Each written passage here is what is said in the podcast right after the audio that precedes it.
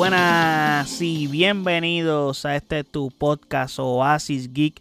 Te habla tu servidor José Allende y estamos en un episodio más donde le estaremos hablando sobre el pase a la final del Inter de Miami en la US Open Cup, que otro torneo más que está jugando el Inter de Miami y que Messi está jugando con el Inter de Miami en Estados Unidos y estuvo efectuándose un partido de semifinales muy intenso, muy interesante, muy dramático, en donde le estaremos hablando cómo estuvo ese partido y cómo se dio ese pase del Inter de Miami a esa final que se estará jugando en el próximo mes.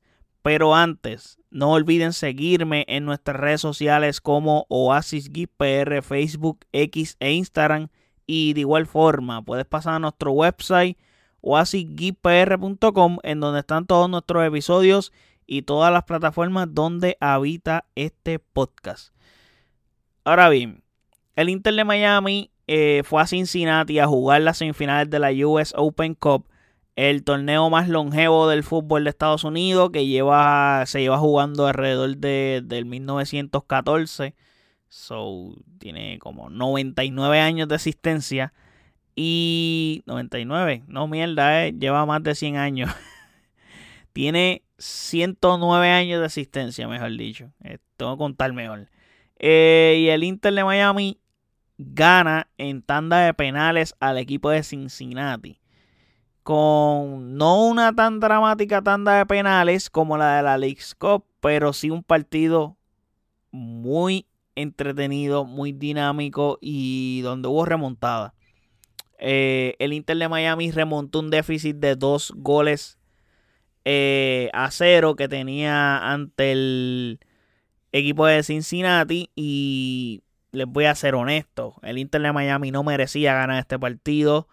No jugaron bien. El planteamiento del Tata Martino no fue bueno. Eh, especialmente el Inter de Miami.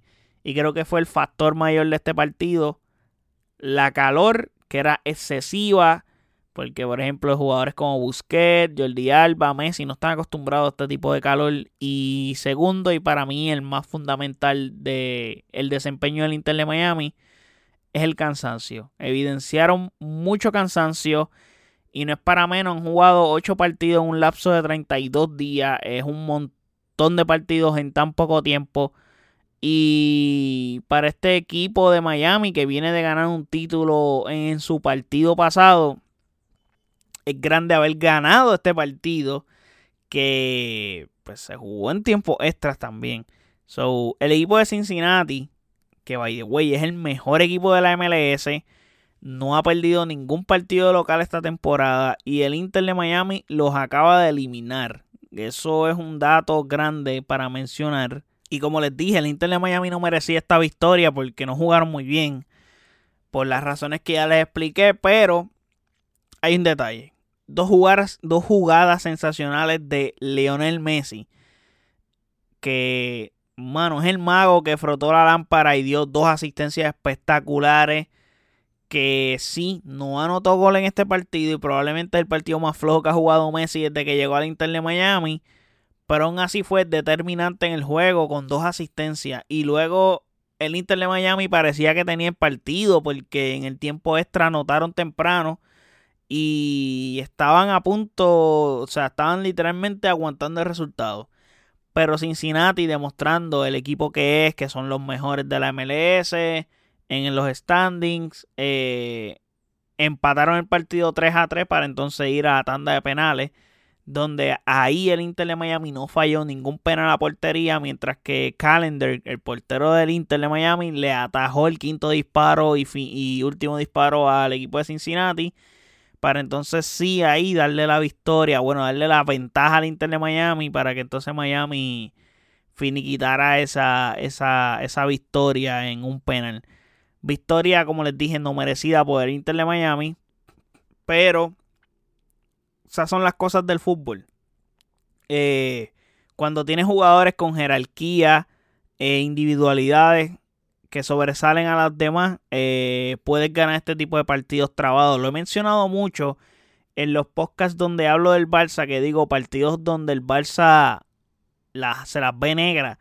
y termina ganando un partido 1 a 0, resuelve un partido que estaban perdiendo, pero siempre y cuando eso, eh, eso tú lo logras cuando tienes jugadores con jerarquía y las individualidades son las que hacen que estos partidos tú los ganes. Y ese fue el caso con el Inter de Miami al tener al mejor del mundo en el campo. Así estando con calor y cansado, eh, logró hacer dos pases espectaculares de asistencia. Estoy seguro que cualquier otro jugador hacía esos mismos pases y no los hacía con la precisión que los hizo Messi, como para que eh, el jugador Campana lograra anotar esa, eh, esos pases.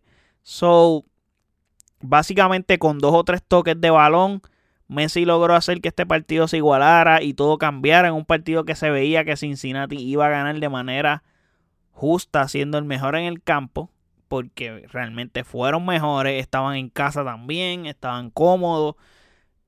Aunque sí, Miami, como les dije, demostró cansancio.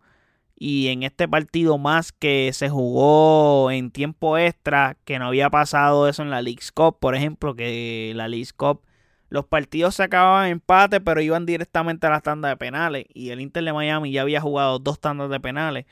Pero acá pues se tuvo que jugar en tiempo extra y eso le añadió y tal vez las piernas no le dieron para aguantar el resultado porque lograron tener ventaja temprano en el primer tiempo extra 3 a 2 pero no, no pudieron aguantarla. Ahora, no hay mucho que decir de este partido realmente porque no hay tantas cosas destacables. Eh, lo que sí es que, pues mano, el próximo partido se va a estar jugando el 27 de septiembre. O sea, el próximo partido de esta copa, de la US Open Cup, 27 de septiembre contra Houston Dynamo, que hay que decir verdad, ganó su partido también en el día de ayer. Eh, pero en este caso, el Inter de Miami va a ser de local, pero digo de local porque aparenta ser que no va a jugar en su estadio. Va a jugar en el Hard Rock Stadium en Miami, el estadio de los Miami Dolphins de fútbol americano. Hay una alta probabilidad de que esa final se juegue en ese estadio. Eh, cosa que me parece excelente. Es un momento correcto e indicado para probar si ese estadio es el que es para que el Inter de Miami albergue sus partidos. En lo que hay que es que pueda hacerle unas mejoras a su campo, añadir una mayor capacidad, etcétera. Puedes hacerlo mientras que el Inter de Miami juega en el Hard Rock Stadium, que para mí sería lo ideal. Yo lo dije cuando Messi llegó a la MLS en el episodio donde doy el anuncio de que Messi llega a la MLS, que Messi tiene que jugar en un estadio así, un estadio que tenga una capacidad sobre 70 mil personas para que no pueda estar jugando en un estadio de 15 mil personas. hay gente que no, no puede haber tanta gente que no pueda ir al estadio a ver a Messi. No puede haber tanta gente quedándose fuera. Y la manera correcta sería hacer ese test en esta final de la US Open Cup donde mm, les soy honesto, todos los partidos donde ha jugado Messi ha sido soldado, no importa en qué parte de Estados Unidos haya jugado, ya sea en Filadelfia, ya sea en Nashville, ya sea en Dallas, en todos los partidos, obviamente son campos más pequeños con una menor capacidad a la acostumbrada, por ejemplo, a nivel europeo, pero de todas maneras han sido todos sold out. la gente quiere ir a ver al Inter de Miami, quiere ir a ver a Messi, igual que el Inter de Miami, que ha sido todo sold out también de igual forma. So, me parece que lo correcto sería jugar en ese campo.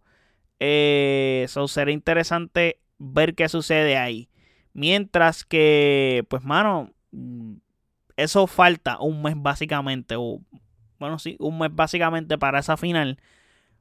Por lo tanto, lo novedoso que hay es que el Inter de Miami juega este sábado 26 de agosto contra el New York Red Bull en Nueva York. Eh, será interesante ver eso. Es el debut de Messi en la MLS. Eh, hay una alta probabilidad de que juegue por ser su debut. Pero el cansancio que tiene Messi es grande por la cantidad de partidos que ya tiene en su cuerpo en tan poco tiempo para un jugador que no ha hecho pretemporada. Y hablo no solamente de Messi, hablo también de Busquets y de Jordi Alba. Jordi Alba me, probablemente tiene menos recorrido porque llegó un poco más tarde. Pero de todas maneras, tiene también muchos minutos en sus piernas sin pretemporada. So, estos jugadores necesitan descanso y hay guess que sí jugarán este partido, pero entonces sí serán sustituidos, maybe no jueguen los 90 minutos o probablemente jueguen el partido completo, pero el próximo partido haya que tocar, darle descanso a algún jugador porque va a ser necesario. El Inter de Miami va a necesitar darle descanso a sus estrellas porque si no se les va a lesionar, van a tener sobrecarga muscular o lo que sea. So, es necesario que reciban ese descanso. Lo que sí es que pienso y no creo que pase que el sábado 26 de agosto no creo que sienten a ninguno de esos jugadores por ser el debut de la MLS y por también hay que tener en cuenta el Inter de Miami está en una posición donde necesita ganar en la MLS, donde más necesitan estos jugadores porque tienen que tratar de remontar la temporada y intentar meterse a los playoffs, donde matemáticamente tienen chances de entrar a playoffs, pero es donde más difícil la tienen. Probablemente la US Open Cup va a ser un torneo donde el Inter de Miami va a intentar ganar también y va a irse con dos copas. So, pero la MLS está complicado, pero tienen chances porque el, deporte americano funciona de una manera distinta. Llega a ser liga de, España, no tuvieran chance y le hubieran dado break a que descansara, etcétera. Pero en este caso, pues tienen chances para entrar a playoffs y tienen chances para ganar la MLS. Pero se ve bien difícil, se ve bien complicado. Falta, hay que ver cómo funciona este equipo de Miami y cómo le dan las piernas a estos jugadores. Son nada hasta aquí llegamos con este episodio. Déjenme saber en los comentarios qué piensan de lo que estuvimos hablando en este episodio, qué piensan de otra final sobre el Inter de Miami desde la llegada de Messi, que está impecable este equipo. Eh, déjenme saber en los comentarios en nuestras redes sociales como Oasis PR, Facebook, X e Instagram y de igual forma puedes pasar a nuestro website oasisguipr.com en donde están todos nuestros episodios y todas las plataformas donde habita este podcast. Así que muchísimas gracias por el apoyo. Hasta el próximo episodio. Chequeamos. Bye.